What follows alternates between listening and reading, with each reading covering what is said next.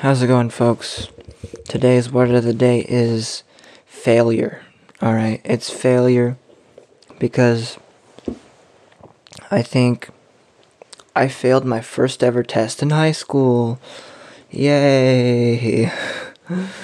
It was bad. I failed it. Oh, it wasn't like. It wasn't 0% like failed, but it was like F failed. Like I failed pretty badly. It was, it was, it was. I was not ready for it. It was so bad. And then I had another math test today. Man, it was the test that I did yesterday that I failed and I got upset over. And now it's the math test today. Uh, I feel like this math test is a bit easier I, I, I am I'm confident in this one. Hopefully, I have hope. I hope that I did well on this one.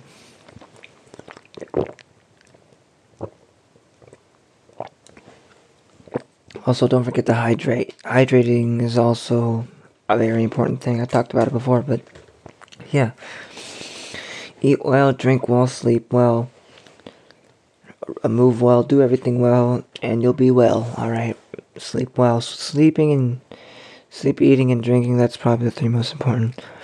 And maybe if you do those three things, you'll do tests well, hopefully.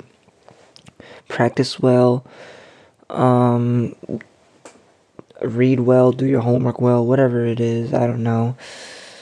I need to start being well myself. Um, yeah. Failure, you're gonna come across failure. I'm sure everybody has come across failure, but this, yeah, this week I just feel really defeated.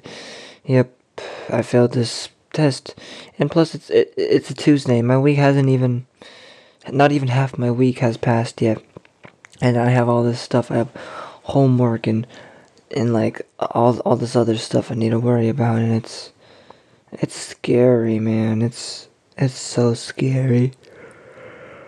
It's so super duper duper duper duper scary, man. I don't I don't know how much longer I can keep on going. I felt like just throwing in the towel and just giving up and just sleeping. Maybe I should do that. Naps are good. You should take a nap. Yeah. Um failure is inevitable. It'll happen. It happened to me. It's not good. You won't like it but you'll learn from it, and it's a valuable life experience. Alright, I'll catch you on the flip side. See ya.